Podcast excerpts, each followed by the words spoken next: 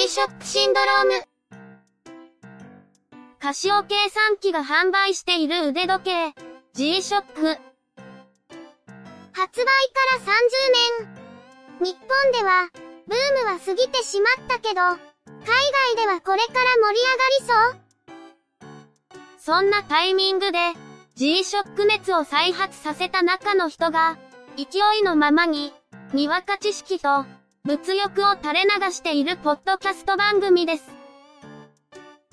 この番組は、中の人に代わって、すべて合成音声でお届けいたします。G-SHOCK シンドローム、第8回です。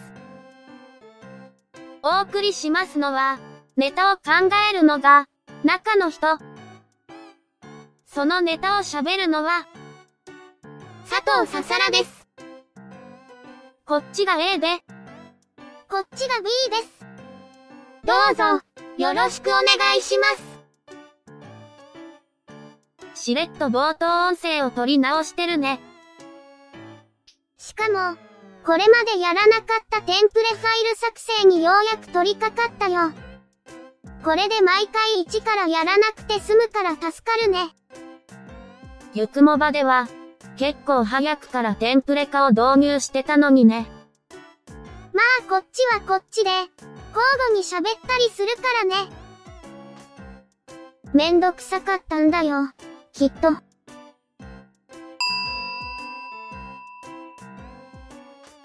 そういえば、12月発売予定の製品、まだ公開されてないよね。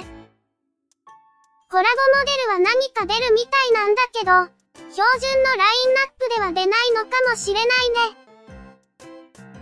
ということは、今回もネタがないということですか？非常に言いにくいんだけど、そういうことだよね。ネタ切れと聞いて。だ、誰？あら、忘れてた。今度ゆくもばでデビュー予定の鈴木さんだよ。鈴木つづみです。中の人から、カンコレの加賀さんみたいに、という、無茶なオーダーをされてきました。意外といい線いってるじゃないか。時々こちらにも出ることになったから、今回はご挨拶ってことで。なし崩し的に、毎回出ることになるような気がするんですが。ありえるね。まあ、それならそれで。どうぞ、よろしくお願いします。さて、ここまでのおしゃべりは先週末の情報をもとに収録したんですが、その後、G-SHOCK の公式ページで、12月発売予定の製品情報が公開されました。今回は一つだけ、ケビン・ライオンズのタイアップモデルだね。ベースは、スピードモデルの Bluetooth 搭載モデル GB5600B アートブックを手掛けているアーキティクとも手を組んでるみたいだね。まあ、年末だし、あまり数が出ないのは仕方ないよね。来年は、Bluetooth 搭載モデルの第3世代の登場に期待します。エリフスで登場したアナログの Bluetooth モデルなんかも登場に期待したいです。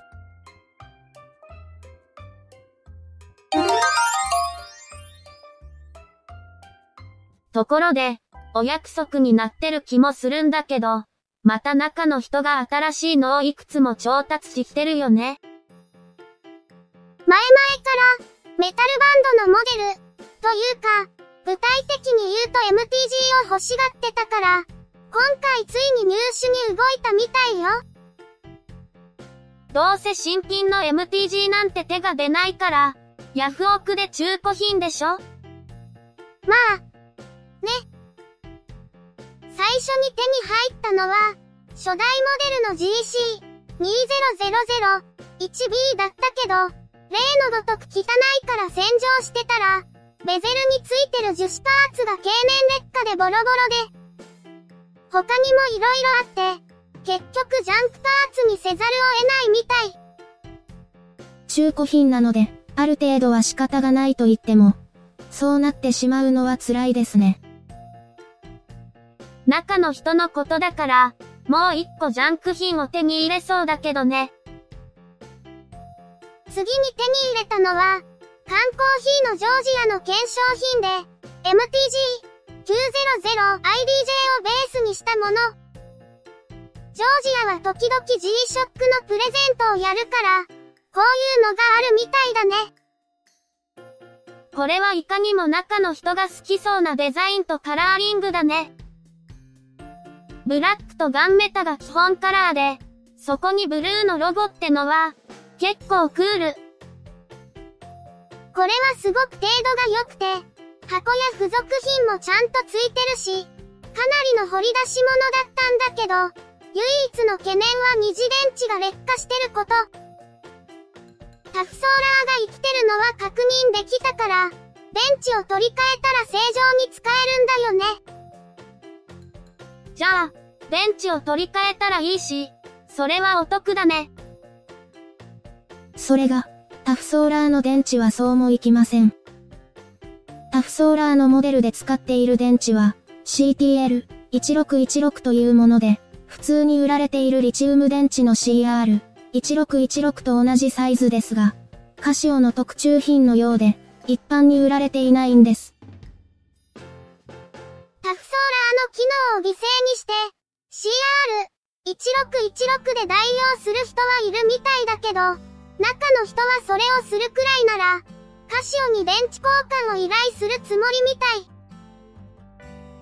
それで、その後たまたま別の MTG900 を落札したんだけど、これがあまりに汚くてボロボロで、とりあえず、これの電池をジョージアモデルに移植することで復活させることになったよ。電池を抜かれたボロいのは、やっぱりジャンクパーツ送り？これはこれで復活させる予定みたい。そのために部品を取り寄せたりしてるみたいだけど、電池の件とかも含めて、いつ復活するかははっきりしないみたいだね。そういえば、このモデルは国内モデルなのか、海外モデルなのか、ちょっとはっきりしないとこがあるね。MTG900DJ、4AJF っぽいんだけど、その割にはベゼルの樹脂パーツの色が濃すぎるようにも見えるし、なんなんだろうね。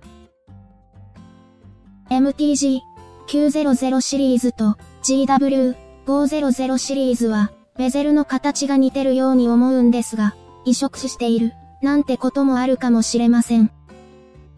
オークションって、何が出てきても不思議じゃないように思うので、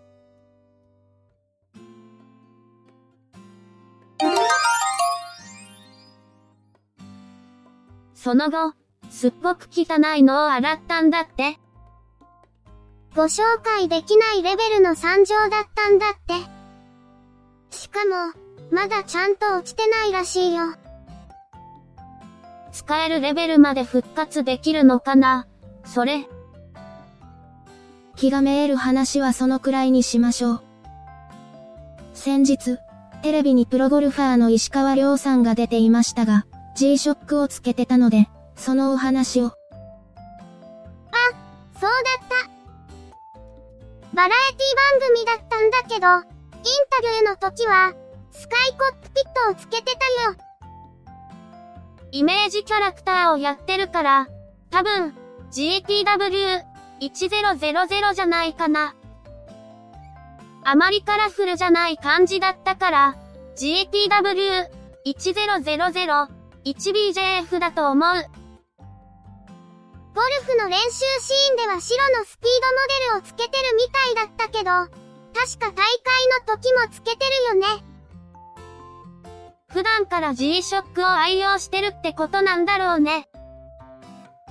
イベントに出る有名人は、カシオが製品を提供していなくても、自前の G-SHOCK をつけてくるって話があるけど、あながち宣伝文句だけじゃないのかも。昔のように、一過性のブームで買う人がいなくなった代わりに、本当に好きな人、本当に必要としている人が買うようになってるんだろうね。とはいえ、まだ限定モデルなどは投機的な売れ方をしているようです。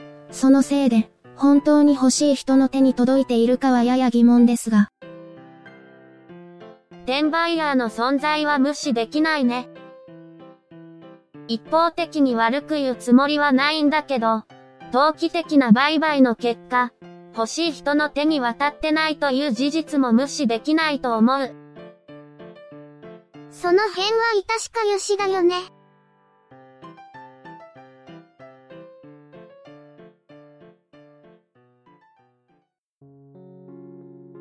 じゃあ、今回はこの辺で終わろうか。とりあえず、突然呼び出された鈴木ちゃん、ありがとう。そのうちまた呼び出されるでしょうから、よろしくお願いします。G-SHOCK シンドロームでは、皆様からのご意見やご感想、G-SHOCK にまつわるエピソードなど、コメントをお待ちしています。配信ブログにコメントを書き込んでもらったり、iTunes のカスタマーレビューに書き込んでいただけると嬉しいです。それでは、今回はこの辺で。また次回、よろしくお願いします。